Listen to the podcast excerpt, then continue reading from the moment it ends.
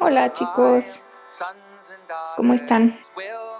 Espero que les haya ido bien en estas extrañas vacaciones que tuvimos. Vamos a regresarnos hasta el principio del curso, nada más para recordar un poquito por qué estamos leyendo esto. Acuérdense que la intención es que aprendamos a hacernos preguntas filosóficas cuando leemos un texto literario. Sus herramientas principales y las que van a usar todo el tiempo siguen siendo las de la teoría literaria. Eso no, no cambia nada. Pero el tipo de preguntas que le formulan al texto cuando interactúan con él, sea el texto que sea, sea un ensayo, una novela, un cuento, una novela gráfica, un poema, lo que sea, el tipo de preguntas sí puede variar. Y lo que quiero que aprendan aquí es hacer algunas preguntas que a veces se nos escapan porque tenemos ciertas maneras de pensar que parecen autoevidentes y no lo son. Entonces, eso es de lo que se trata. Por eso vimos la cuestión de la escritura con estos dos autores, donde hay una tensión entre una propuesta platónica donde la escritura es una técnica engañosa, que de hecho de alguna manera vela o hace más opaca una subjetividad. Ahí todavía el término es un poquito incorrecto, no podríamos hablar de subjetividad en Platón, pero sí un, recuerdo, una rememoración de una vida del alma que eh, la escritura puede opacar. Mientras que en Benjamin vemos la escritura como una técnica capaz de generar efectos políticos. Y hay una tensión ahí. En puntos que coinciden, la preocupación moral y política, y en puntos que directamente se, se oponen, que es la escritura es engañosa, la escritura es la vía para una mejor, no una mejor, una disposición política más justa. Y ahí vimos muchas cositas, o sea, como nuestra idea de que la escritura proviene de un interior o de que es una especie de receptáculo mm, no nos abandona del todo, aunque de pronto la ponemos en cuestión. También la cuestión de la escritura como técnica que produce efectos y como muchas veces pensamos que esos efectos son los mismos y en realidad dependen de una complejidad de cosas. Y luego de ahí pasamos al tema de la subjetividad, y en el tema de la subjetividad, en lo que quería yo hacer mucho énfasis, el tema es muy amplio, pero en lo que quería yo hacer mucho énfasis es cómo cuando pensamos en subjetividad pensamos en interioridad. Y esta idea es una idea histórica. Muy probablemente la gente que vivió en el medioevo, la gente que vivió en la antigüedad no tenía esta idea de que lo subjetivo es interior y que además cuanto más interior, más directamente accesible a nosotros mismos es y más difícil para otros entrar. Lo que yo les decía de Richard Rorty, que dice tenemos una idea de que hay un acceso privilegiado a nosotros mismos y que entonces nosotros sí tenemos esa puertita para entrar a nuestro interior, pero los demás no. Que de nuevo es también una idea histórica. No, no, esto no está escrito en el cosmos en algún lugar, sino que es una idea histórica.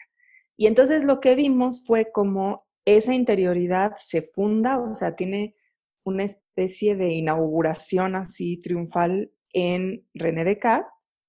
Acuérdense, siempre hay otros autores y matices y etcétera, pero históricamente podemos marcar así la rayita de aquí empieza la subjetividad interior en la obra de Descartes y de ahí nos pasamos a un autor más moderno y aunque les suene muy viejo, es moderno, o sea, Kant pertenece a la modernidad, eh, que es Kant, y para quien esa interioridad se complica un poquito más, porque así como para Descartes ese nuevo espacio fundado de lo interior era autoevidente, era claro que existe ese interior y que lo que hace son operaciones del pensamiento.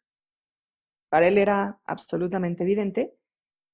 Cuando llegamos a Kant, esta idea se ha complicado un poquito y lo que dice Kant es, sí, o sea, hay una subjetividad, pero tenemos un problema. Primero que nada, el problema de cuál es la relación de esa subjetividad, pues, con lo que es externo a esa subjetividad, es decir, con el mundo. Y segundo, que esa subjetividad es capaz de formular preguntas sobre el mundo que objetivamente es incapaz de responder. Sobre todo empíricamente, ¿no? O sea, objetivamente piénsenlo aquí como esa relación sujeto-objeto.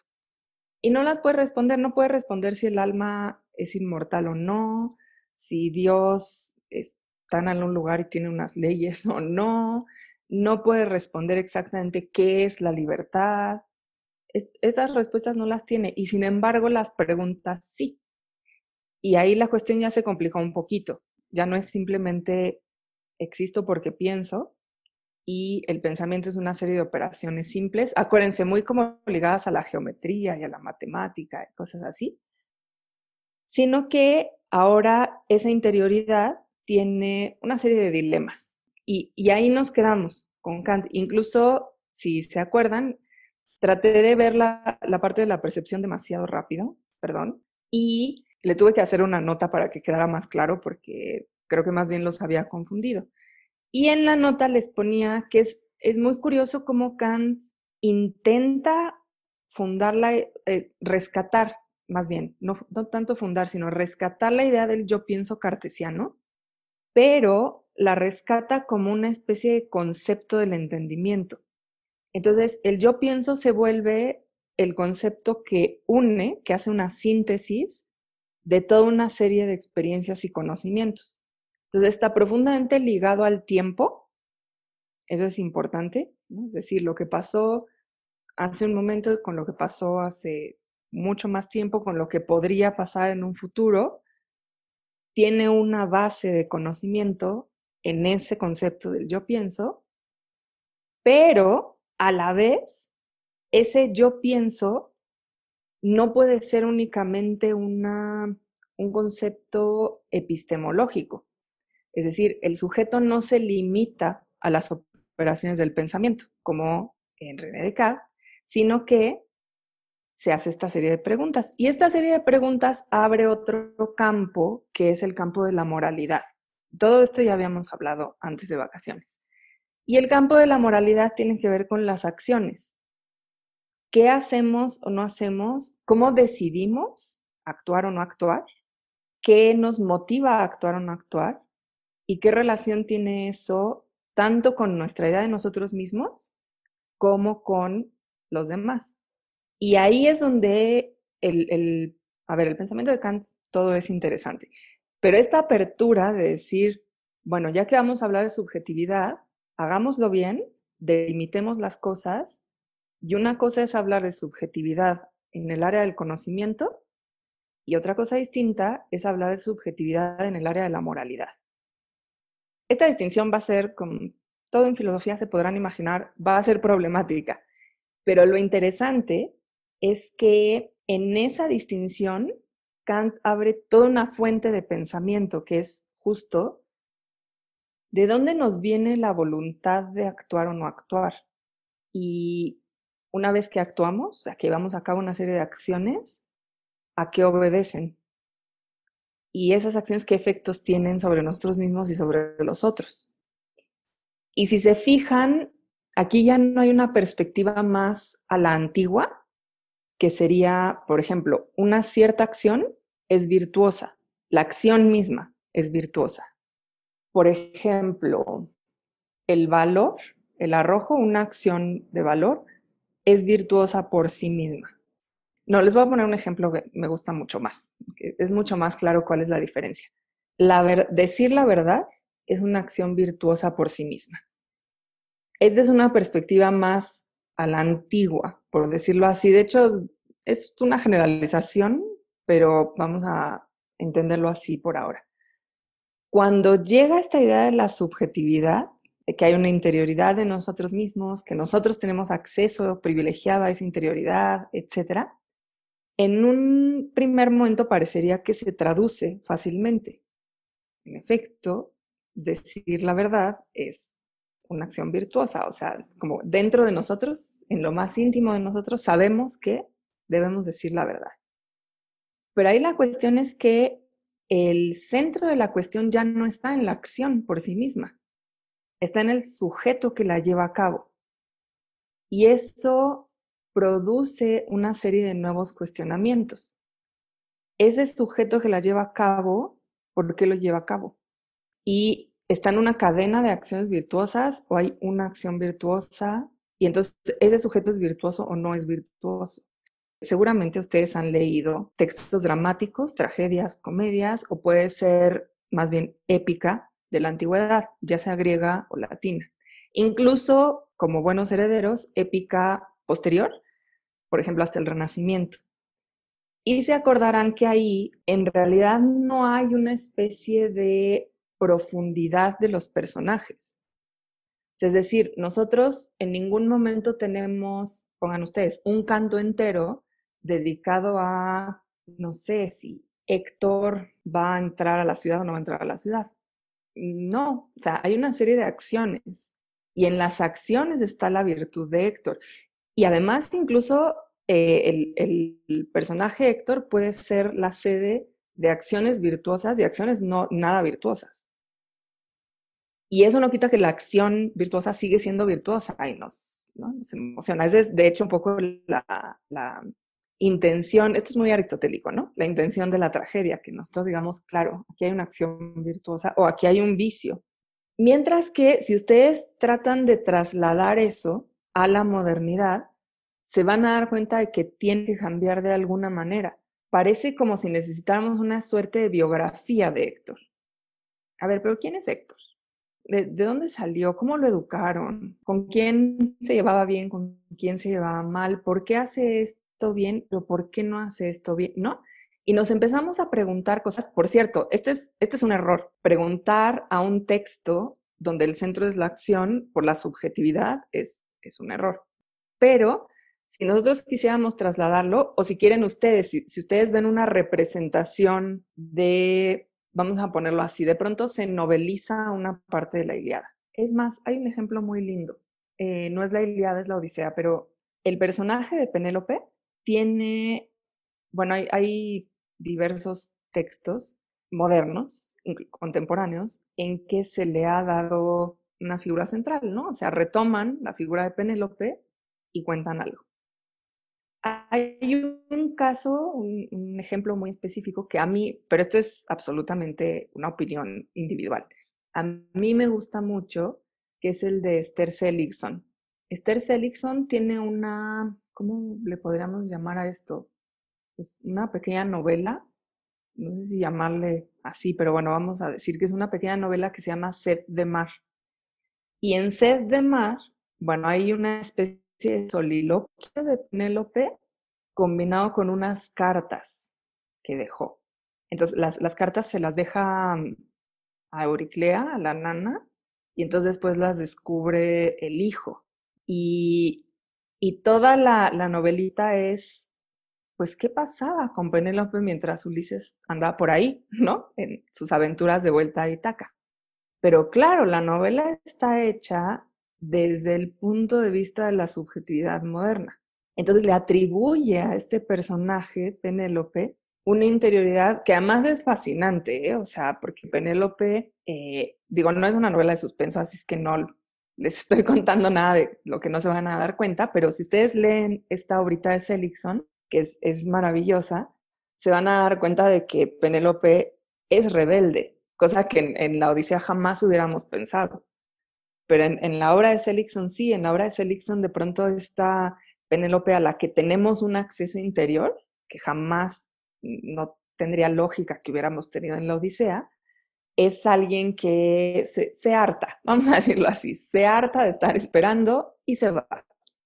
Es, esa es la Penélope de Seligson. Pero fíjense cómo son dos concepciones súper distintas de la acción. Mientras que en el texto antiguo la acción obedece a una especie de panorama cósmico, o sea, tenemos un cosmos y cada acción es una especie de engrane en ese cosmos.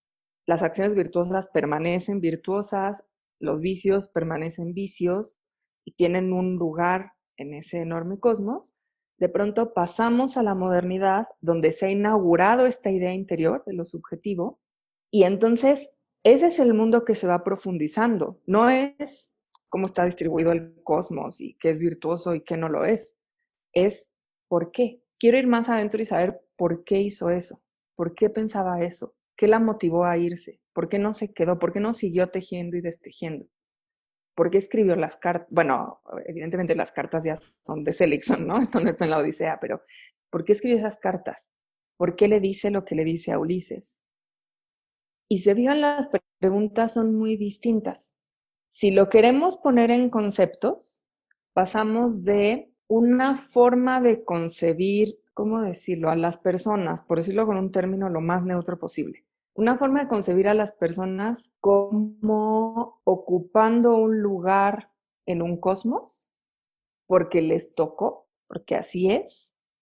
Bueno, incluso, ojo, así es porque es bueno que así sea, ¿no? O sea, si, si te tratas de salir de ese lugar, todo se desequilibra. A una concepción de las personas como causa de sus propias acciones. Es decir, tenemos por un lado conocimiento, ¿Se acuerdan con Platón, no? O sea, si, si tú conoces, entonces vas a actuar rectamente. A voluntad. Y es, es un paso grande, es un paso histórico grande, y de pronto nos preguntamos por la voluntad de las personas. ¿Qué las impulsa a hacer eso? Si se fijan, yo sé que suena, no es esto, ¿eh? no se van a confundir, pero es un poquito psicologizante. Si, no por nada la psicología es una ciencia moderna porque en la antigüedad no tenía mucho sentido hablar de psicología. O sea, evidentemente la raíz es antigua, pero la disciplina no existía, porque en realidad nos importaba más una cosmogonía, una cosmología, que una psicología. Pero en la modernidad nos importa muchísimo todo lo que es psicológico, qué pasa en ese interior. Y ese interior al principio, y aquí, perdón, ya, terminé la parte donde estaba hablando de por qué estamos leyendo estos textos en este curso. Eh, acabo de terminar la parte de, bueno, vimos escritura, vimos subjetividad, cómo se van ligando, por qué, qué preguntas nos suscitan. Y aquí es donde voy a empezar la transición de Kant a Hume, que por cierto no, no es una transición cronológica, ¿eh? Hume es anterior a Kant, pero en los temas de nuestro curso, pues va después. Entonces, la transición de Kant a Hume y a entrar en el texto de Hume, que en principio es un, puede parecer un texto un poco raro, así como un poco, eh, como una especie de, ay, se me fue la palabra, disección, disección de, de las pasiones, pero ahorita van a ver por qué hace esto. Entonces, ahora ya estoy en esa tercera parte, o sea, el centro de lo que nos toca hoy. Bueno, fíjense cómo hasta aquí gran parte de las relaciones que hemos establecido entre texto en general y relación del texto con el mundo están atravesadas por la noción de conocimiento. En Platón está completamente atravesado, ¿no? Si el texto no sirve al conocimiento, el texto no tiene sentido, o sea, la existencia del texto no tiene sentido. En Benjamin, mal que bien, está atravesado por que en última instancia la técnica es un conocimiento. Entonces, requieres del conocimiento de las técnicas de escritura para poder producir efectos ético-políticos deseables. La subjetividad en Descartes está completamente atravesada por la idea de conocimiento. De hecho, así se abre. Lo que quiere Descartes es estar seguro de cómo se conoce y por lo tanto estar seguro de que aquello que conocemos es verdad que no nos estamos engañando. Por lo tanto, esa apertura de la subjetividad interior tiene un origen epistemológico. Esto es muy curioso, ¿no? Porque para nosotros, hoy en día, hay una contraposición. Pensamos que lo interior es sensible y el mundo es, es que iba a decir real, pero es una muy mala palabra. El mundo es, está hecho de una serie de fenómenos perceptibles y comprobables. Esa es la idea, ¿no? Sin embargo, el origen de esa interioridad está en una voluntad epistemológica. O sea, lo que quería Descartes es, bueno, si yo no puedo estar seguro de que el mundo es como es a partir de un principio que extraiga yo del propio mundo, entonces ese principio tiene que estar en mí y en la razón y particularmente en mis operaciones de pensamiento. Y eso es lo que hace tanto en el discurso del método como en las meditaciones metafísicas, que fue la partecita que ustedes leyeron. Entonces es curioso, ¿no? De pronto uno dice, ah, pero bueno, primero, ¿cómo hubo este desplazamiento? ¿Cómo es que de pronto hoy pensamos que lo interior es más bien sensible? Y qué tremendo pensar que ese interior en realidad tenía una, un, origen de búsqueda de objetividad. Eso es lo que quería René Descartes. Eh, entonces, fíjense cómo la idea de conocimiento, en el sentido estricto de conocimiento, yo sé que el, viaje del alma al topus Uranus no, suena comprobable y certero. O sea, a nosotros particularmente no nos suena comprobable y certero. Pero piensen ustedes que Platón está hablando de una disciplina de razonamiento. más allá de que podamos definitivamente no creer que hay un lugar de las ideas, está hablando de una disciplina de operaciones de pensamiento. Eso nadie se lo quita. Entonces, todo lo que hemos visto hasta ahora está atravesado por esa idea. Y ahorita vamos a empezar a explorar un terreno, hoy y en la siguiente sesión, y de hecho también en las dos que siguen sobre justicia, donde no es que se deseche para nada la idea de conocimiento, o sea, sigue estando muy presente, pero lo que empieza a tener una cierta un cierto efecto, ¿saben? Como un efecto de erosión, así como cuando el mar se va, obviamente en un tiempo que para nosotros no es eh, parte de nuestra experiencia, como cuando el mar se va comiendo las piedras, pega y pega y pega y pega y pues esa piedra se va deshaciendo. Para nosotros es imperceptible, pero eso sucede. Lo que va a pasar aquí es que conforme pasan los siglos, hay una suerte de pregunta ahí, ¿no? Como insidiosa, una especie de mosquito, una pregunta mosquito, que pregunta por los límites del conocimiento. Está en Kant, o sea, si se acuerdan, está en Kant justo cuando dice, la razón es capaz de hacerse preguntas que es incapaz de responder. Esa afirmación es, a su vez, una pregunta por los límites del conocimiento. ¿Qué es lo que realmente podemos conocer? ¿Qué pasa con lo que no podemos conocer? Por una parte está el, mundo así físico, empírico, y Kant simplemente dice, bueno, lo que no podemos conocer, no lo podemos conocer y ya. Así, así es la vida, ¿no? Tenemos que aceptarlo. Pero por otro lado dice, hay un campo que no es el mundo empírico, sino el campo de la acción, que no es cognoscible en ese sentido de, o sea, yo no puedo tener aquí, para quien escuche, estoy tomando un polígrafo, ¿no? Eh, una acción ¿no? Y, sé, verla, palparla, describirla, cambiarla de posición, hacer experimentos con ella. No es como el mundo empírico en ese sentido, como el mundo físico en ese sentido. Y sin embargo es todo un terreno de, de otra forma de saber, otra forma de pensar. Entonces, esa pregunta ya está en Kant, pero va a ser una, es una pregunta que viene de un poquito más atrás, justamente desde los, em, los empiristas y justamente desde Hume, y que incluso se podría hacer una historia muy linda, sí, una historia más sutil porque hay poco, pero una historia muy linda mucho más atrás, hasta la propia antigüedad, con los escépticos. A decir, ¿de verdad, de verdad tenemos esta relación privilegiada con el mundo? Y, y somos capaces de conocer leyes que están en el mundo y a partir de esas leyes dominar ciertos funcionamientos o en realidad hay un montón de cosas que no sabemos y sobre ese inmenso no saber, pues sabemos algunas cositas y con base en esas cositas procedemos. Entonces, se podría hacer una historia más lejana, muy linda, pero la, la historia que tenemos así concreta viene de los empiristas. Los empiristas, esto ya se los había contado, son estos pensadores, particularmente anglosajones, que dicen, en realidad todo nuestro conocimiento proviene de la experiencia. No hay principios universales, eternos, más allá de la experiencia, que rijan al mundo y a nuestro conocimiento. Lo que tenemos es una serie de experiencias que se van acumulando y que van creando ciertos hábitos. Y eso es lo que hay, ¿no? Y esos hábitos además se van también, em, ay, se me fue la heredando. O sea, se pasan dentro de ciertos grupos humanos, ya sea por cultura, ya sea por familias, ya sea incluso por zonas geográficas, se van pasando y se van volviendo costumbre. O sea, hay una cosa que es un hábito, que es para nosotros, y la costumbre, que es más generalizada. Y eso es lo que tenemos.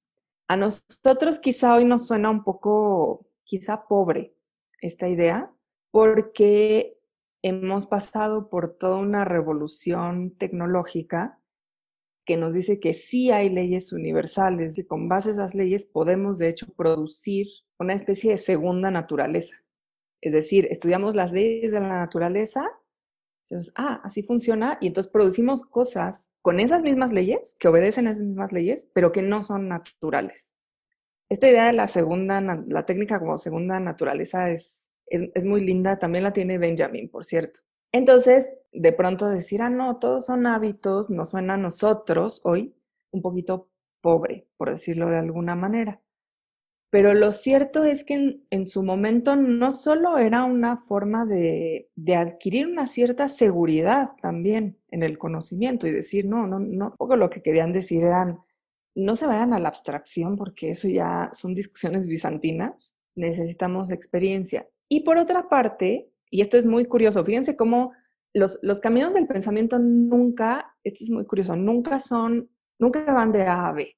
Siempre dan una serie de vueltas enormes, muchas veces impredecibles, y el empirismo es la forma del pensamiento que más va a reforzar el método científico. Eso que empieza con Descartes, el empirismo, curiosamente que sería como su enemigo natural, es el que más lo va a reforzar.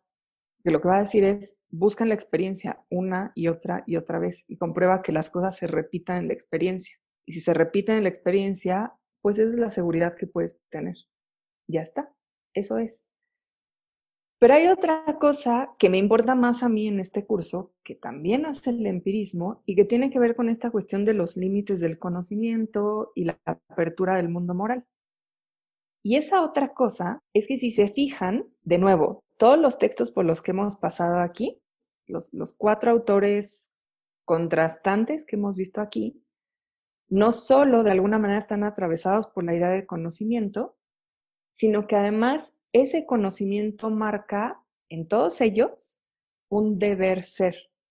Es decir, en Platón se busca que haya un ejercicio de anamnesis, de rememoración, para que entonces nuestra conducta en la polis, en, el mundo humano, sea virtuosa. Hay una aspiración a ser como debemos ser. Incluso en Benjamin, en un texto tan, por cierto, ese, ese que leyeron ustedes es un Benjamin muy optimista.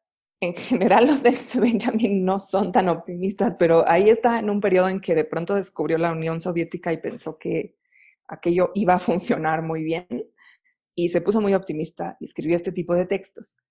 Y si se fijan, hay también una aspiración al deber ser. La escritura, bueno, los escritores deben producir escritura de tal forma que esa escritura nos provea a los espectadores o lectores una suerte de despertar para decir, claro, esta es la situación en la que vivimos y esa situación hay que transformarla. Y esa transformación implica a su vez un deber ser, debe ser más justo. No podemos vivir en un mundo así injusto, debe ser más justo. Entonces, mal que bien, de una manera distinta, pero está atravesado también por esa idea. Y ya no digamos Descartes y Kant. Bueno, ya no digamos Kant. Kant es el filósofo del deber ser. Así como busca los principios a partir de, de los cuales opera la razón, cuando abre el mundo de la moralidad, esto ya no lo vimos y lo vamos a ver aquí porque no nos da tiempo, pero cuando abre el campo de la moralidad, lo que busca Kant son los principios que rigen el deber. Entonces tiene una serie de máximas muy lindas, por cierto. ¿eh? El deber ser, en general, lo asociamos como algo autoritario. Entonces nos dicen Kant, el deber ser, pues ya, ¿no? No nos gustó porque suena como que nos va a decir qué es lo que debemos y qué es lo que nunca podemos hacer. Pero en realidad hay, hay una serie de máximas muy lindas, muy profundas y muy complicadas que se pueden resumir en, en una de ellas, que es que nuestras acciones deben llevarse a cabo como si fuesen leyes universales para toda otra persona que actúe de esa manera. Entonces, si se fijan, lo que está diciendo es, actúa conforme a un deber, conforme a lo que debe de ser. La mentira, por ejemplo. Si, si tú en una circunstancia mientes, lo que Kant dice es, entonces éticamente estarías diciendo que es válido que cualquier otra persona en esa circunstancia también mienta. Entonces hay un sentido de responsabilidad brutal en ese, en ese deber ser, pero es absolutamente esa idea del deber ser. Y en Descartes, aunque el texto que leímos es muy epistemológico, tiene que ver con el conocimiento, está presente esa idea. Incluso en el, en el mero hecho de preocuparse por el conocimiento, ¿no? En Descartes, acuérdense que varias veces repite, y esto está en Kant también, y está en Platón también, que bueno, hay, hay gente que la verdad es que no hace las cosas bien y entonces no hace el esfuerzo de pensar y no lleva a cabo el, arduo trabajo de ir en pos de la verdad, hacerlo con los métodos correctos, tener los argumentos, etc. Y esa gente, ah, ¿no? Es como gente que se porta mal, ¿no? O sea, no hace las cosas bien. Entonces, el mismo conocimiento ya parece ser, la, tarea del conocimiento parece ser un deber ser. Y con los empiristas, de nuevo, se puede trazar esta historia de la antigüedad, ¿eh? pero con los empiristas va a haber un, un movimiento que en principio parece fascinante. Después, de nuevo, los caminos son muy complicados, pero van a decir, a ver, los pensadores están ahogando en una serie de madejas enredadas de conceptos abstractos, diciéndonos cómo debemos ser, cuando en realidad lo que deberíamos estar haciendo es tratar de entender cómo somos, no cómo debemos ser, sino cómo somos. Y si entendemos cómo somos, a lo mejor podemos mejorar un poquito las, las relaciones. No vamos a dejar de ser así, pero las podemos mejorar un poquito. Esto que en principio suena muy interesante, o sea, abandonemos el deber ser, hablemos de cómo somos, después va a tener un giro, no, no, todo el empirismo, pero sí gran parte va a tener un giro un poco siniestro, que, eh, que es que van a privilegiar ciertos comportamientos casi literalmente como menos peores que otros y les van a dar rienda suelta. Y el comportamiento por excelencia que van a privilegiar es el interés. Y de ahí vienen todas las ideas del liberalismo, que ustedes seguramente han escuchado alguna vez, que es que si yo trabajo en mi interés propio, egoístamente, eso socialmente nos beneficia a todos, porque en el fondo es la forma de ser, o sea, el ser humano es interesado, es egoísta, pero en el fondo esa forma de ser permite que otras cosas que también son, es el ser humano, pero que son bastante peores, ¿no? Como la crueldad, como la violencia, queden poco soterradas por el ejercicio del interés. Entonces, la propiedad, el desarrollo económico, etcétera, van a ser esta faceta que mal que bien, según los liberalistas, beneficia a la sociedad. Entonces, si se fijan, el giro al, al final no es muy agradable. Pero en principio, es muy interesante que de pronto alguien llegue a decir, bueno, basta, basta con el mundo de las ideas, basta con el deber por el deber, con las máximas universales de la acción. O sea, imagínense, lo que Kant está diciendo es que cualquier ser racional, en cualquier época y en cualquier lugar, debe tener los mismos principios éticos de la acción. ¿De, dónde vamos a sacar esa ley absolutamente universal? Particularmente cuando hay tantos matices. El ejemplo que yo siempre les pongo y que me encanta es cuando decir la verdad es decir la verdad, pero a su vez el acto de decirla puede contener una cierta crueldad. Es decir, cuando decir la verdad puede lastimar a quien se lo dices. Ahí hay un momento ético muy interesante que es bueno, si decir la verdad es el valor universal, entonces parece que la acción virtuosa es solo decir la verdad, sin importar las consecuencias. Entonces, fíjense cómo esta idea del deber ser es, es fascinante porque por un lado uno dice, qué paz mental, ¿no? O sea, si, si sé cómo debo ser, sigo ese camino y ese camino es virtuoso y ese camino es bueno. Qué bien, ¿no? Un poquito lo que pasa con las, con las eh, enseñanzas religiosas, que de pronto se toman como este valor absolutamente universal y uno dice, qué bien, entonces está bien, entonces yo estoy bien. Y entonces además empezamos a juzgar a los demás, ¿no? Porque si yo estoy bien, entonces puedo juzgar a los demás. Pero fíjense los peligros que esto conlleva. Entonces, en principio, esta idea de decir, dejemos de hablar de, dejémonos del deber ser, hablemos de cómo somos. Entre los empiristas es muy interesante, es fascinante decir, ah, claro, a ver, ¿qué, qué es este cosito que se mueve por el planeta y que llamamos ser humano. ¿Cómo es? ¿Qué es eso?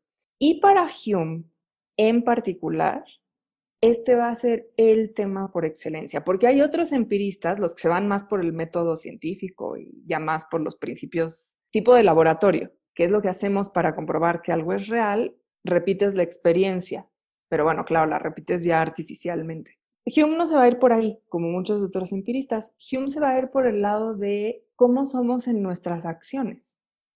Una de las, de las frases que, que, no está en esta disertación, está en un texto mucho, mucho más largo, muchísimo más largo, que se llama el Tratado sobre la Naturaleza Humana.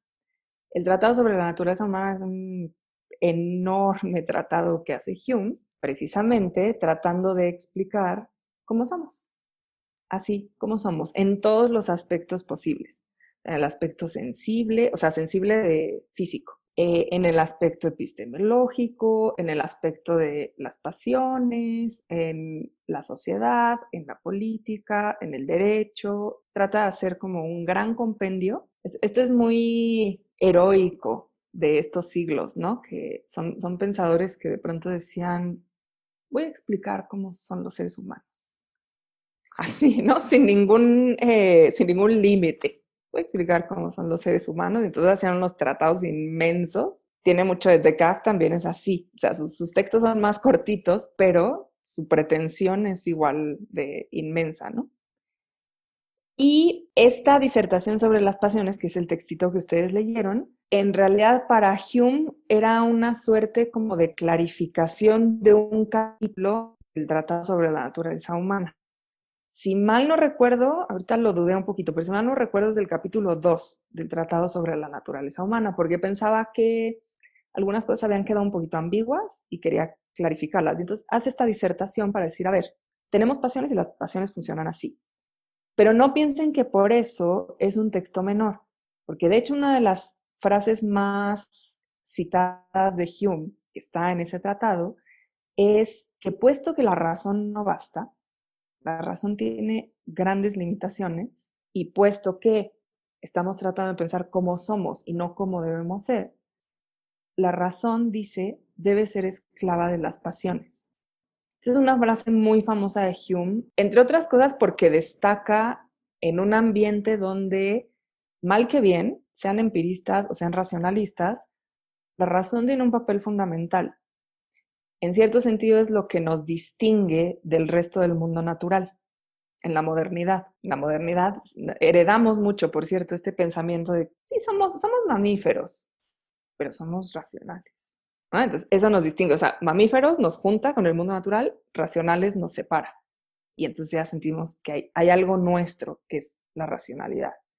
Esto es muy moderno el, impulso de separación no, el impulso de separación es viejísimo, está en, por ejemplo, en los nombres que se, que se otorgan a sí mismas las culturas. Si ustedes se fijan, hay infinidad de culturas en todos lados cuyo auto apelativo es como los verdaderos hombres o los hombres del mundo. Nosotros somos los habitantes, los con mayúscula, habitantes con mayúscula de este lugar, ¿no? Los demás quién sabe qué son, pero nosotros eh, entonces, esa, esa intención de distinguirse es un poquito más lo que llamarían los científicos un, ay, tiene un nombre muy, muy lindo, un universal empírico. No podemos comprobar que todos somos así, pero lo vemos una y otra y otra y otra vez en muchos lugares a lo largo de la historia. En Grecia, la polis es también esa misma distinción. O sea, no somos fisis, es natural, somos polis. Ahora, la, polis no es un mundo de racionalidad, funciona un poquito distinto, tiene que ver con el logos, con la palabra, con el discurso, con una serie de diferenciaciones sociales, por supuesto, ¿no? Cualquiera es ciudadano de la polis, etc. Pero en la modernidad, de lo que somos directamente herederos, así, de manera más cercana y tajante, la distinción es la razón. está. Entonces, de pronto, esta afirmación de Hume salta, ¿no? Uno dice, ¿por qué? O sea, ¿por qué si, si llevamos siglos diciendo que las pasiones nos desorientan? Si Descartes vino a decir que todo es un engaño salvo las operaciones de pensamiento, ¿por qué de pronto este señor viene a decir, por cierto, Hume sí es posterior a Descartes, ¿por qué de pronto este señor viene a decir, no, no, no, momento, momento, lo que somos es un conjunto de pasiones y la razón no es más que auxiliar de esas pasiones. Entonces, claro, esto salta mucho y uno dice, a ver, ¿por qué? Y en la disertación sobre las pasiones, lo que hace Hume es tal cual una suerte de entomología, así dice, a ver, ¿qué pasiones hay? ¿Cómo se ordenan? ¿Cómo se relacionan? ¿Cómo funcionan? ¿Y qué hacemos con ellas? Si hay una cierta voluntad de decir, bueno, claramente hay unas pasiones que nos gustan más, pero no hay una voluntad de decir, estas hay que eliminarlas para ser lo que debemos ser. Estos somos, todo esto junto. Incluso si se fijaron, eh, y esto es algo súper bonito de Hume, y es súper bonito porque en la disciplina de la psicología, que es mucho más moderna y que se ha desarrollado muchísimo en, vaya, ustedes seguramente la, asocian con el giro freudiano. Una de las grandes críticas enormes devastadoras críticas que se le han hecho a Freud desde la psicología es que no tiene sustento empírico. Y es cierto, por cierto, Freud es un gran narrador, pero sus casos no, no, no están hechos con un método. Tiene grandes herramientas narrativas, pero no tiene un método. Entonces la psicología ha devastado el pensamiento psicoanalítico y han hecho otra serie de propuestas y en esta serie de propuestas, que son muy recientes, pues son segunda mitad del siglo XX, empiezan a descubrir que lo que hoy en día llamamos emociones generalmente vienen entretejidas. O sea, que no experimentamos una emoción. Cuando alguien nos dice, ¿cómo te sientes? Y nosotros contestamos, eh, no sé, cansado. Hay un montón de otras cosas ahí y vienen entretejidas. No es nada más bueno, esa no es propiamente una emoción, parece más físico. Alegre. Ahí hay otra serie de cosas. Y en Hume, en Hume, hace siglos, esta eh, intuición ya está ahí. La idea de que las, las pasiones no son un, una unidad, una unidad de estado, como estoy en este estado, sino que son como diapasones hay un extremo y otro, y si vibra este, vibra también este, pero cuando se combina con este, entonces gana este, ¿no? De hecho, él hace, si se acuerdan, una metáfora muy linda que dice, las pasiones no son como los instrumentos de viento, o sea, la flauta y el oboe y todo eso, que en el momento en que tú dejas de soplar, el instrumento deja de sonar. Las pasiones son más como los instrumentos de cuerda, que cuando tú tocas una cuerda, puede en ciertos ay, se me fue la palabra, bueno, no me acuerdo, en ciertos registros de, de afinación, hacer vibrar otra, que ni siquiera estás tocando, pero vibra la otra. Y que cuando tú retiras el arco, o bueno, la mano, pero también, ¿no? Puede ser la mano, esa cuerda sigue sonando y sigue sonando el acorde. Y poco a poco se va quitando, se va entremezclando con otros acordes que toques, etc. Las pasiones son así. Y ese es uno de los principios que va a exponer Hume. Entonces, voy a tratar de irme, como siempre, un poco eh, junto con el texto, pero aunque el texto en este sentido es un poquito oscuro, lo, voy a refrasear. El, el, texto no es oscuro, o sea, puede ser un poco técnico, pero no es oscuro. Lo que es oscuro es que la clasificación que hace de las pasiones en el Tratado sobre la Naturaleza Humana no la nombra explícitamente aquí. Y eso lo puede hacer un poquito complicado, porque en el fondo hay una clasificación muy clara que uno puede seguir en la disertación sobre las pasiones y decir, ah, ya, ya veo, ¿no? ¿Cuál es el orden de esto? Y no la hace, o sea, solo divide en secciones, así sección 1, 2, 3 hasta las 6. y no nos dice cuál es el tema. Entonces, yo sí les voy a ir diciendo eso para que quede un poquito más claro, pero esa clasificación sigue el orden del texto. O sea, no piensen que es otra cosa que le estoy diciendo yo, está en ese orden. Entonces, fíjense, Hume empieza por una analogía muy interesante. Empieza diciendo algo que deberíamos siempre pensar cuando pensamos en, en lo que consideramos bueno o malo y en lo que queremos o no queremos. Y lo primero que dice es, pues nosotros tenemos sensaciones, o sea, tenemos un cuerpo, entonces ese cuerpo tiene sensaciones. Eso es como así estamos hechos, o sea, nadie, no hay eh, cómo, cómo escapar a ello. Y esas sensaciones hay unas que son agradables, no sé, este, si uno se para en la calle y te, das te da un poquito el sol, pero está templado, no te quema, se siente bien, ¿no? Hay airecito está muy a gusto. Pero hay otras sensaciones que son desagradables. Entonces, si estás al sol, pero te está quemando y te estás muriendo de calor, es desagradable. Y ese es, fíjense cómo no es el objeto, o sea, no es el sol, sino que es la sensación. Puede ser agradable, puede ser desagradable. Y entonces dice Hume, eso es como un hecho, ¿no? Una especie como de, de descripción fisiológica. Tenemos sensaciones. Pero a las sensaciones que nos parecen agradables, les atribuimos la cualidad de ser buenas. esto es bueno. Y a las sensaciones que nos parecen desagradables, les decimos, esto es malo. Que en, inglés la, la, distinción es todavía más fuerte. Bueno, es la misma que en español, pero en inglés suena muy fuerte porque es good, bueno, evil para malo. Es decir, no es, no es malo como que me moleste, es malo de maldad, ¿no?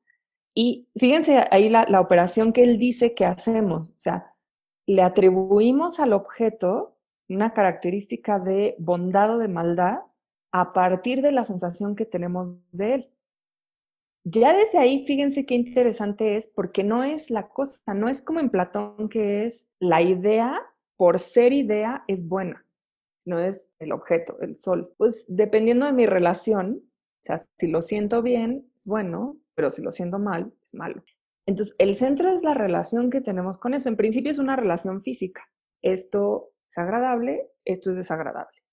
Y entonces, Hume hace, estos son dos párrafos al inicio, ¿no? Hume hace una analogía así, salta, salta haciendo una analogía y dice, bueno, lo mismo nos pasa con las pasiones. Es decir, no con, con las sensaciones que son físicas, sino con las pasiones, que es lo que uno siente no en el cuerpo, sino aquí de nuevo. Tenemos muchas opciones de cómo llamar a esto. Eh, Hume en realidad le llamaría incluso razón, ¿no? Aunque Hume tiene una idea de la razón muy laxa.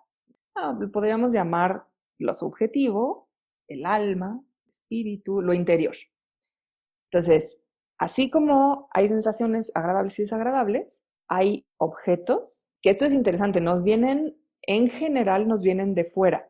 No siempre, pero en general nos vienen de fuera. Por eso se llaman pasiones, porque tiene que ver con patos, con TH, con lo pasivo.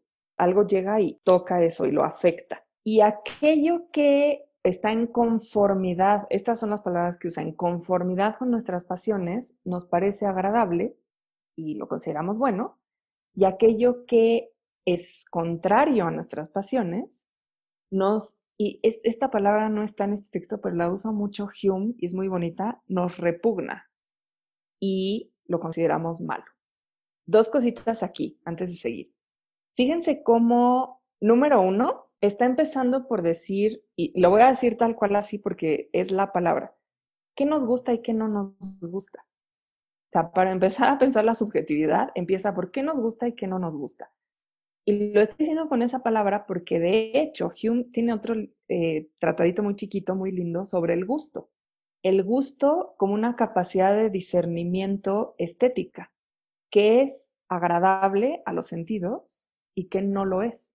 Y por cierto, en su tratadito sobre el gusto, él inmediatamente empieza diciendo, el, el gusto de unos es la barbarie de otros. O sea, como para decir, no hay una norma del gusto universal, ¿sabes? Algo que a mí con estos hábitos, con estas costumbres en esta región me gusta, probablemente yo veo otra cosa y digo, qué horror. Este es eh, interesante porque él se da cuenta, por cierto, un paréntesis aquí, Hume era, bueno, eso sí se dieron cuenta en este texto, era profundamente misógino y era bastante racista. estos autores en general, ¿eh? o sea, uno quisiera, por ejemplo, que Kant, que tiene una idea de respeto increíble, se salvara, pero no, no se salva. Tiene sus textos sobre la raza horribles. O sea, tenemos que, tomar eso en, en, cuenta. Cuando pretenden ser universales, ¿no? Como Kant uno dice, ah, sí, ¿y qué es lo universal? Lo europeo, ¿no? O cuando pretenden decir, no hay problema, el gusto de unos es la barbarie de otros, sí, pero hay una jerarquía, ¿no? Entonces, ojo con estas cosas que a la larga son muy importantes. Pero ahorita vamos, vamos a centrarnos en este texto. Cuando él habla sobre el gusto, habla justamente de esta capacidad de discernir qué es lo que siento y hasta qué punto es agradable y hasta qué punto es desagradable. Y eso que siento como agradable o desagradable está en una relación. Y esa relación es una relación con el objeto y una relación con mi comunidad. Él no usa esta palabra, comunidad, pero sí usa sociedad, con la sociedad. ¿Qué valores, o sea, cuál es, eh, él tiene un término específico para esto que es la norma general. ¿Qué normas generales hay en la sociedad? Y entonces lo que yo heredo y digo, ah, sí, eso está bien, eso es bueno. Y también qué siento yo, siempre en una relación. Y uno puede decir, ah, está un poco simplón este razonamiento, pero si lo piensan, en general, los llamados incluso al deber ser y los llamados a ciertas formas de acción, ciertas formas de virtud, ciertas formas de justicia, prácticamente en todos los casos están relacionados justamente con lo que él empieza, que es tenemos sensaciones y tenemos pasiones. Nos agradan o nos desagradan, lo consideramos bueno o lo consideramos malo. ¿Qué es lo que queremos? Queremos la presencia de lo bueno y la ausencia de lo malo.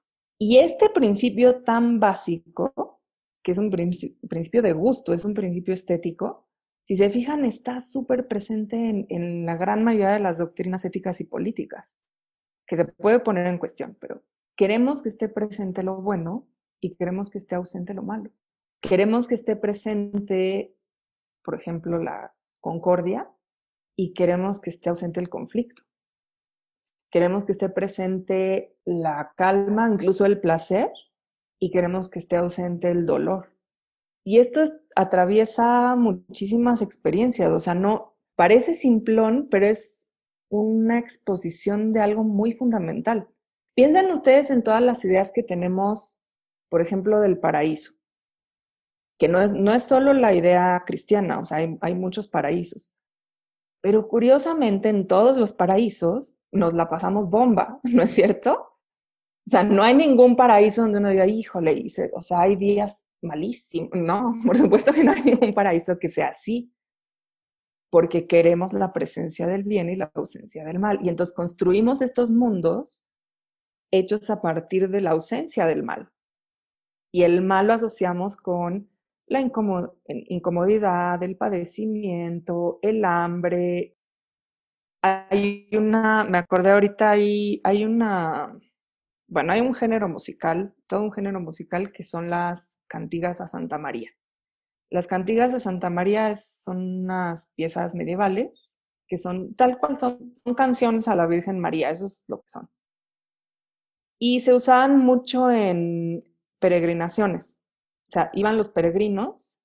Yo no sé por qué tenemos esta idea de que la Edad Media es como lenta, oscura y aburrida, porque no sé cómo nos inculcaron eso. Pero no, los peregrinos iban y pues, o sea, comían en el camino, iban echando relajo, iban cantando, iban sus instrumentos, ¿no? Y entre las cosas que cantaban, que por cierto había mucha música profana, estaban también las cantigas de Santa María. Y hay una que es muy linda, hay muchísimas, así cientos y cientos. Hay una que me acordé ahorita que es muy linda, que es un monjecito que em, pues está en su, en su monasterio y se pregunta, ¿no? Así como, muy listo, muy listo el monje, se pregunta, bueno, a ver, ¿y para qué nos estamos portando todo el tiempo bien si no sabemos cuál va a ser el premio, ¿no? O sea, si no sabemos cómo es el paraíso está muy listo él, ¿no? a lo mejor me están engañando y yo aquí privándome de todo.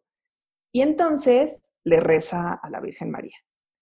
Y le dice que, que por favor lo deje ver así una minúscula parte del paraíso para saber cómo es, ¿no? Y para tener esa, esa expectativa, esa esperanza.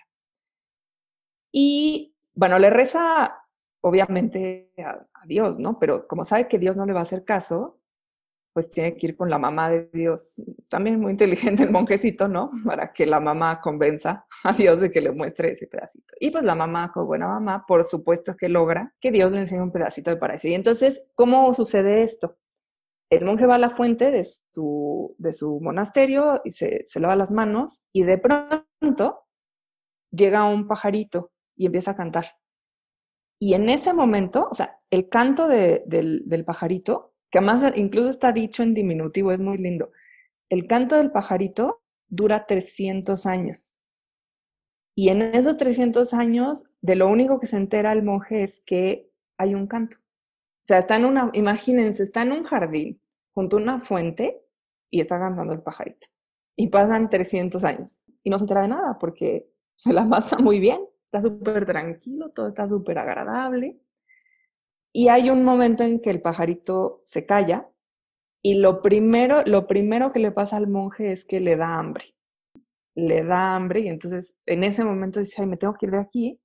Y es cuando ya voltea y se da cuenta de que algo está muy raro. Y bueno, se encuentra a otros monjes que ya no son pues, sus hermanos, sino es otras personas y el lugar ya es distinto, se espanta, les cuenta su historia y a los monjes dicen, no, un milagro, un milagro, cantémosle a la Virgen María.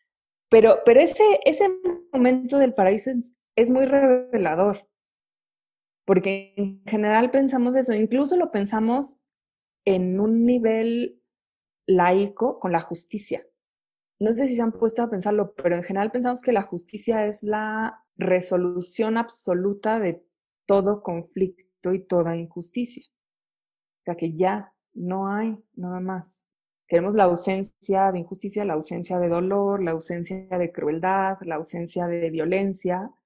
Y, lo creo, y no está mal, por cierto, o sea, no, no estoy haciendo una crítica, estoy diciendo al contrario, que es un gran descubrimiento. Decir, claro, atribuimos una cualidad de bondad o maldad a aquello que decimos, esto se siente bien, es agradable, es placentero, por oposición a esto es doloroso y no lo quiero, no quiero seguir sintiendo este dolor.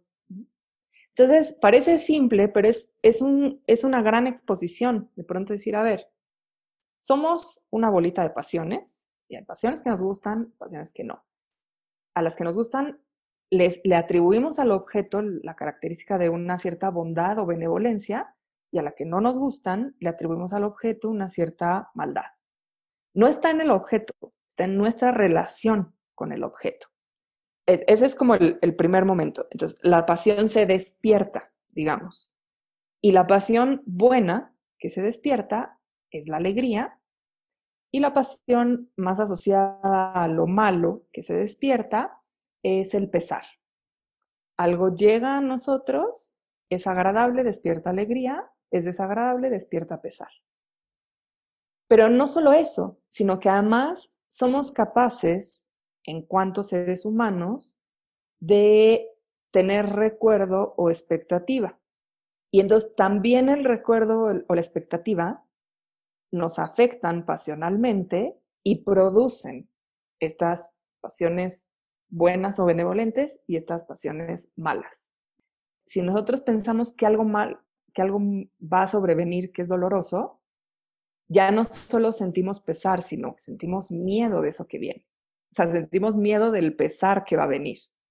Esto, por cierto, les tiene que sonar muy, bueno, creo, ¿no? Les tiene que sonar muy familiar, porque es, es cierto que de pronto hay objetos que no existen y que sin embargo nos producen una pasión.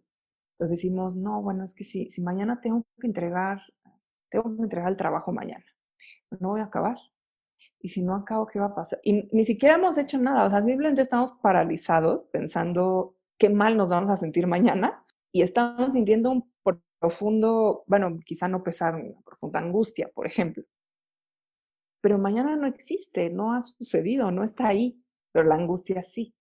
Entonces, dice Hume, ojo, ¿no? Porque la probabilidad, la posibilidad, incluso la imposibilidad de ciertos objetos, despierta nuestras pasiones. Fíjense cómo lo, lo que está diciendo él es, aquí lo que más vale no es qué existe en el mundo, cómo es, cómo lo clasifico y cuáles son sus leyes universales. Aquí lo que me preocupa es cómo me afecta el mundo y cómo esas afecciones, siguiente paso en este razonamiento, rigen mis acciones. O sea, mis acciones se rigen a partir del miedo que puedo sentir, de la esperanza que puedo sentir. Y en esos dos grandes, acuérdense que los usa como lo que hoy diríamos conceptos paraguas, ¿no? Umbrella concepts. Entonces, en la esperanza estaría, bueno, el amor, la amistad, la alegría. Y del lado del de, miedo estaría justamente el pesar, este, la melancolía, el duelo, el odio, la enemistad, la envidia. Y lo que dice Hume es, vamos a ver, nosotros en el fondo somos estos seres capaces de tener, y esta es la parte que no dice aquí y que para uno que, que, ya leí otras cosas dijimos un poco molesto porque me dice, sería tan más claro si le pusieras eso, pero dice, nosotros somos seres que pueden tener algo que él llama sensaciones directas que es justo lo primero que dice, lo físico. Ah, esto me quema, que es agradable. Pero que también pueden tener sensaciones, eh, sensaciones, piensan en un término muy, muy amplio, indirectas, o lo que él llama sensaciones de reflexión, así les llama. ¿Por qué son de reflexión? Porque justamente implican este camino que pasa por la relación que se establece con algo en qué momento y de qué manera. La relación que establezco con lo que voy a sentir mañana si no acabo el trabajo, o la relación que tengo en este momento con esta luz bonita que está entrando del sol por la ventana, o la sensación que tuve hace, no sé, 20 años en eh, ese lugar que visitamos. Esa, esa parte que es lo que llamaría la reflexión, ahorita vemos bien qué es es lo que despierta nuestras pasiones. Y eso es lo que somos, no lo que debemos ser, eso es lo que somos, de hecho. Somos seres capaces de tener estas sensaciones directas, indirectas, y con esa capacidad lo que hacemos es una serie de cadenas de pensamiento que modulan esas pasiones. Yo puedo, por ejemplo, decir, tengo que hacer un esfuerzo extra y me tengo que desvelar. Y eso es desagradable.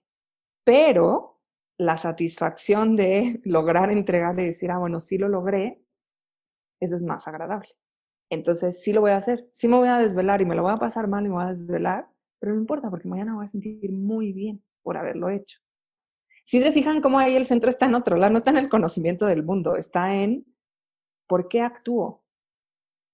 Porque quiero lo bueno y quiero la, presencia de lo bueno y quiero la ausencia de lo malo.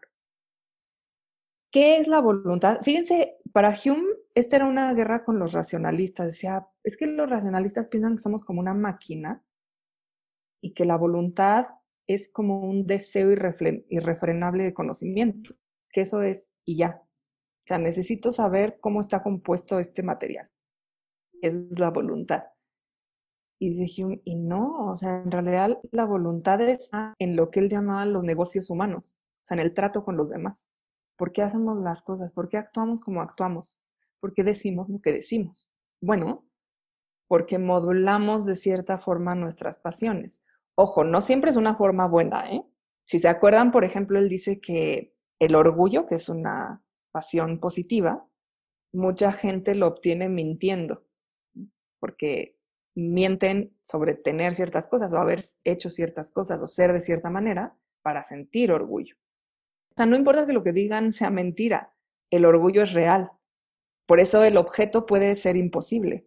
O sea, si alguien llega y les presume que subió el Everest, y ustedes saben perfectamente que nunca subió el Everest, el hecho es imposible, el hecho no existe, el hecho es falso. Pero el orgullo que siente, es real. Fíjense lo, que está haciendo aquí Hume. Está tratando de decir, amigos, estos somos. No nos vayamos a, las normas universales. Esto es lo que somos. Somos seres capaces de sentir, somos seres pasionales y modulamos esas pasiones. Ahora, hasta aquí, pasiones directas e indirectas. Hume da otro saltito. Ya, ya nos dijo como qué son las pasiones indirectas o de reflexión, qué es esto. Lo que me produce un sentimiento agradable, lo que produce un sentimiento desagradable, la alegría, el pesar, la expectativa o el recuerdo, y entonces el miedo o eh, la, esperanza. Ya nos dijo que el, objeto puede ser probable, puede ser posible, puede ser imposible, o cierto, también puede ser absolutamente cierto. O sea, eh, qué sé yo, al rato va a anochecer.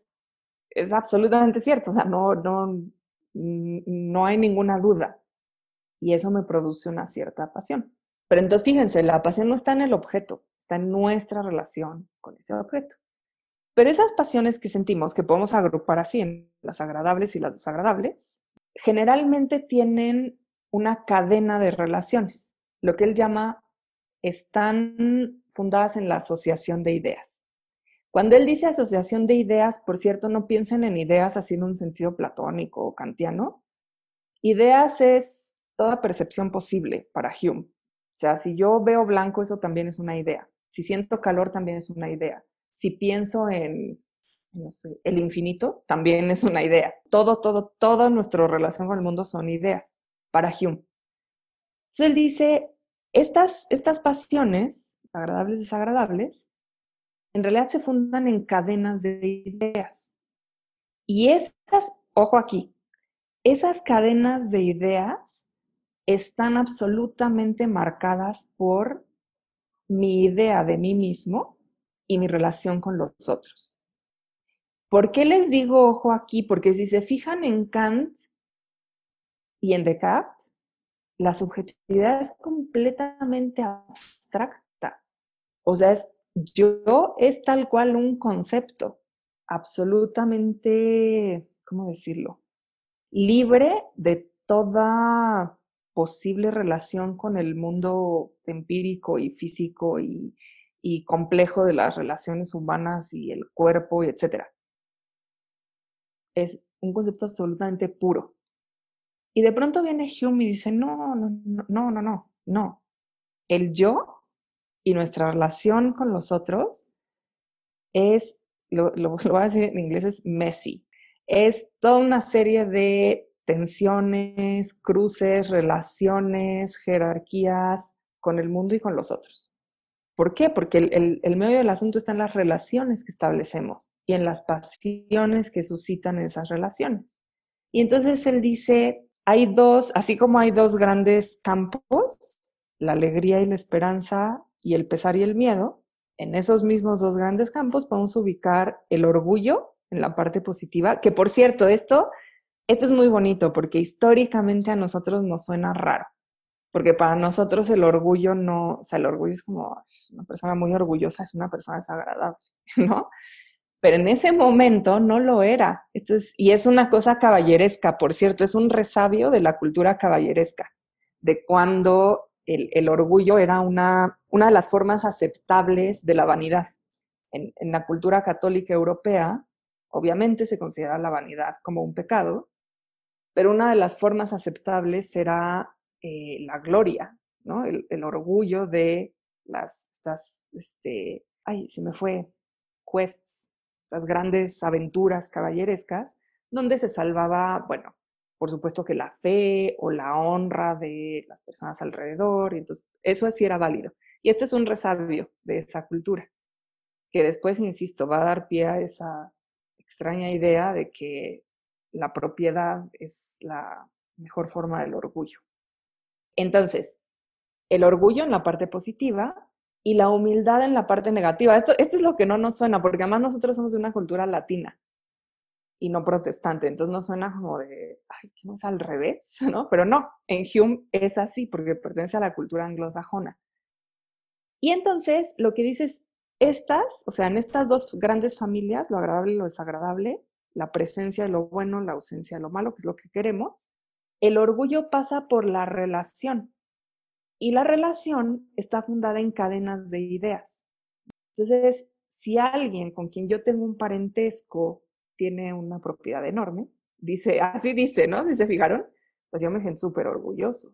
¿no? Porque, aquí mi primo tiene un castillo.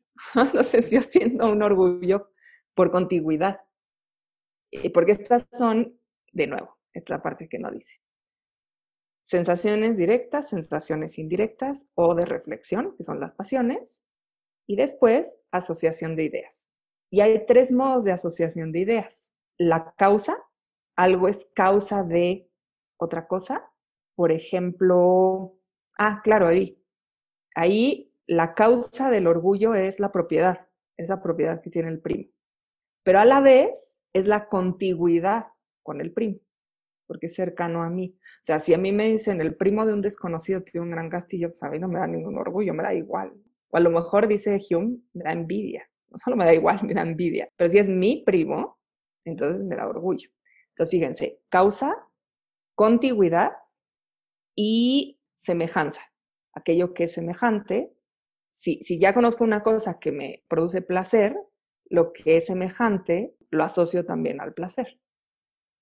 Entonces, estas tres formas de asociación de ideas, que para Hume son las tres formas básicas, principales de asociación de ideas, son las que rigen las pasiones. Son las que fundan más bien. Nuestras pasiones se despiertan, están fundadas en estas asociaciones de ideas. Pero lo que marca a, a esas tres formas de asociación es qué tan cercanas o lejanas de mí son. Entre algo es más contigo a mí, más me va a afectar, para bien o para mal. Entre más se parezca algo a mí, más me va a afectar entre más cercanas sean las causas a mí, más me van a afectar. Entonces, fíjense cómo aquí la idea del yo está presente, o sea, sigue ahí, es un pensador moderno y la idea del yo está ahí. Pero a diferencia de los otros pensadores que vimos, el yo no es este concepto puro de la subjetividad, esta interioridad abstracta y estructurada de la razón. El yo es la voluntad, es el deseo de placer y la repugnancia hacia lo que es doloroso. Eso es lo que es el yo.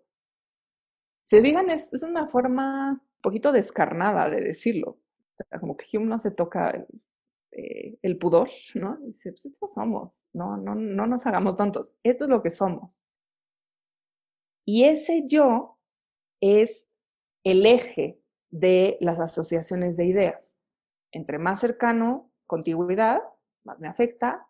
Entre más cercana a la causa, más me afecta, principalmente si yo soy la causa, ¿no? O sea, cuando él dice, si yo hice algún mérito, me siento orgulloso, porque yo soy la causa de ese mérito. Claro que me va a afectar de esa manera. Si yo cometí una falta, yo soy la causa de esa falta. Por lo tanto, me siento profundamente humilde en este sentido negativo de Hume. O entre más se parece algo a mí, cuando habla, esto le, por cierto, esto le encantaba a Hume, porque claro, es, la época en que se fundan los estereotipos nacionales. Pero todos estos ejemplos que pone así de, bueno, sí, pues yo me enorgullezco también de mis compatriotas, ¿no? Porque están en el mismo grandioso país que yo. Por cierto, Hume era escocés. Este orgullo nacional no viene de cualquier lado, es en contraposición con Inglaterra y con Locke, por cierto. Y dices, claro, yo me siento orgulloso de mis compatriotas porque vienen de este gran país como yo. Y uno dice, contigüidad, ¿no? Así, pura contigüidad y semejanza. Pero es una asociación de ideas, o sea, eso no está, eso, así, si, si alguien nació en Escocia, no por eso me siento orgulloso de él. Es una asociación de ideas. Ah, como nació aquí, igual que yo, claro, somos orgullosos escoceses, ¿no? Dice Hugh. Por cierto, que esto es un sentimiento que sigue hiper vigente en el discurso político. Esta idea de que debemos sentirnos orgullosos porque pertenecemos a una nación. Esa idea es una asociación de ideas tal cual la está presentando Hume aquí. Y hasta él dice, los, los políticos se sirven de esas asociaciones de ideas para despertar una serie de pasiones en las personas que los escuchan. Es muy aristotélico, por cierto. Las pasiones se despiertan con el discurso. Entonces, fíjense cómo lo que Hume está tratando de exponer es, bueno, número uno, la primacía de las pasiones.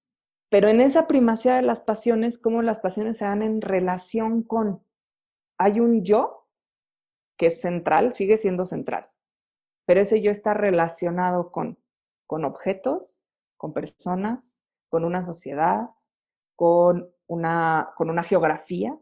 Ese yo está siempre en ese constante negocio humano, como le decía él, ¿no? O sea, negociar en el sentido de intercambiar, de tener relación. Y es un yo diferente. No voy a decir si es mejor o peor, porque hay muchos peros para ambas formas de, del yo y para ambas formas de subjetividad, pero es muy interesante plantearlo en términos de relación con. Para Kant, esta forma de pensar de Hume implicaba algo que conceptualmente se conoce como heteronomía, es decir, que la ley de las acciones viene de fuera. Y eso para Kant era algo muy criticable. Por eso en Kant uno de los conceptos fundamentales es la autonomía, porque la ley eh, de mis acciones me viene de mi propia razón y de mi propia operación impecable de pensamiento racional. Y Hume no, Hume en, cierto sentido es mucho más modesto. Dice, no, no, no, dependemos de las relaciones, de lo que nos ha sido heredado, de la experiencia, de una concatenación de ideas. Siempre son relaciones, relaciones, relaciones. Y esas relaciones son entretejidas, no son puras. Se entreteje una serie de situaciones, personas, pasiones para dar lugar a algo. Eh, y es un, estoy leyendo una cosa ya, y es un discurso que no se abre a todos estamos en la Tierra. Ay, ahí no entendí, Carolina, ¿cómo? ¿Cómo?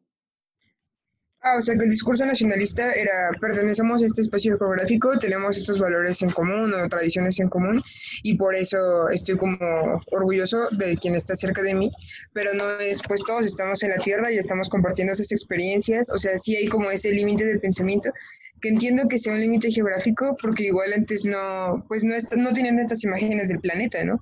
Ahorita ya nosotros como desde chiquitos tenemos estas imágenes de, ahí se ve la Tierra desde lejos y todos estamos en ese espacio pero, pero ahí no, o sea, sí estaba limitado y acotado a mi espacio geográfico y no a todos lo estamos compartiendo.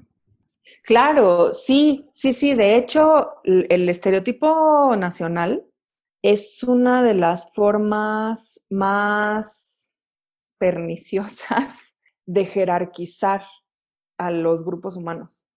Parece muy inocente, parece como ay, es que aquí en mi tierra es así y a mí me gusta y me siento orgulloso. Y en, en, la otra es de otra manera y tú también te puedes sentir orgulloso, como lo que dice Hume sobre el gusto, ¿no? Pero si uno lo lee con cuidado, es una forma de jerarquizar.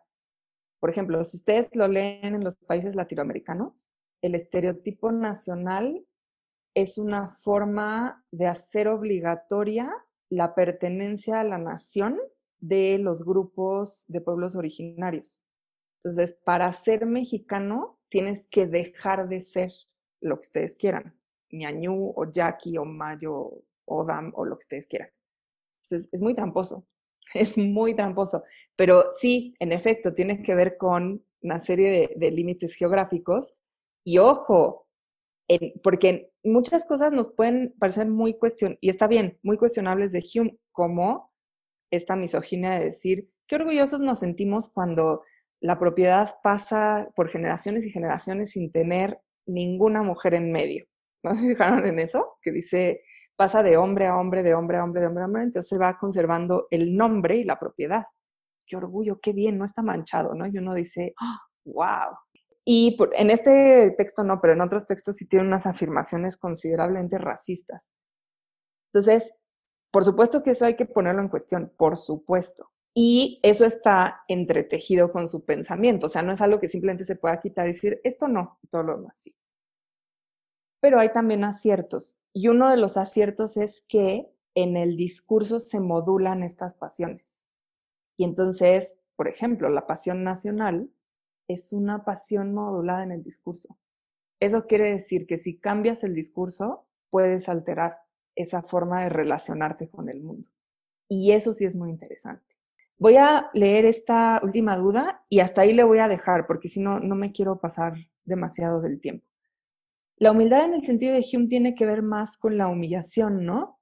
En efecto, la humildad tiene que ver con una falla, con, con algo piensen en lo, lo que hemos estado diciendo.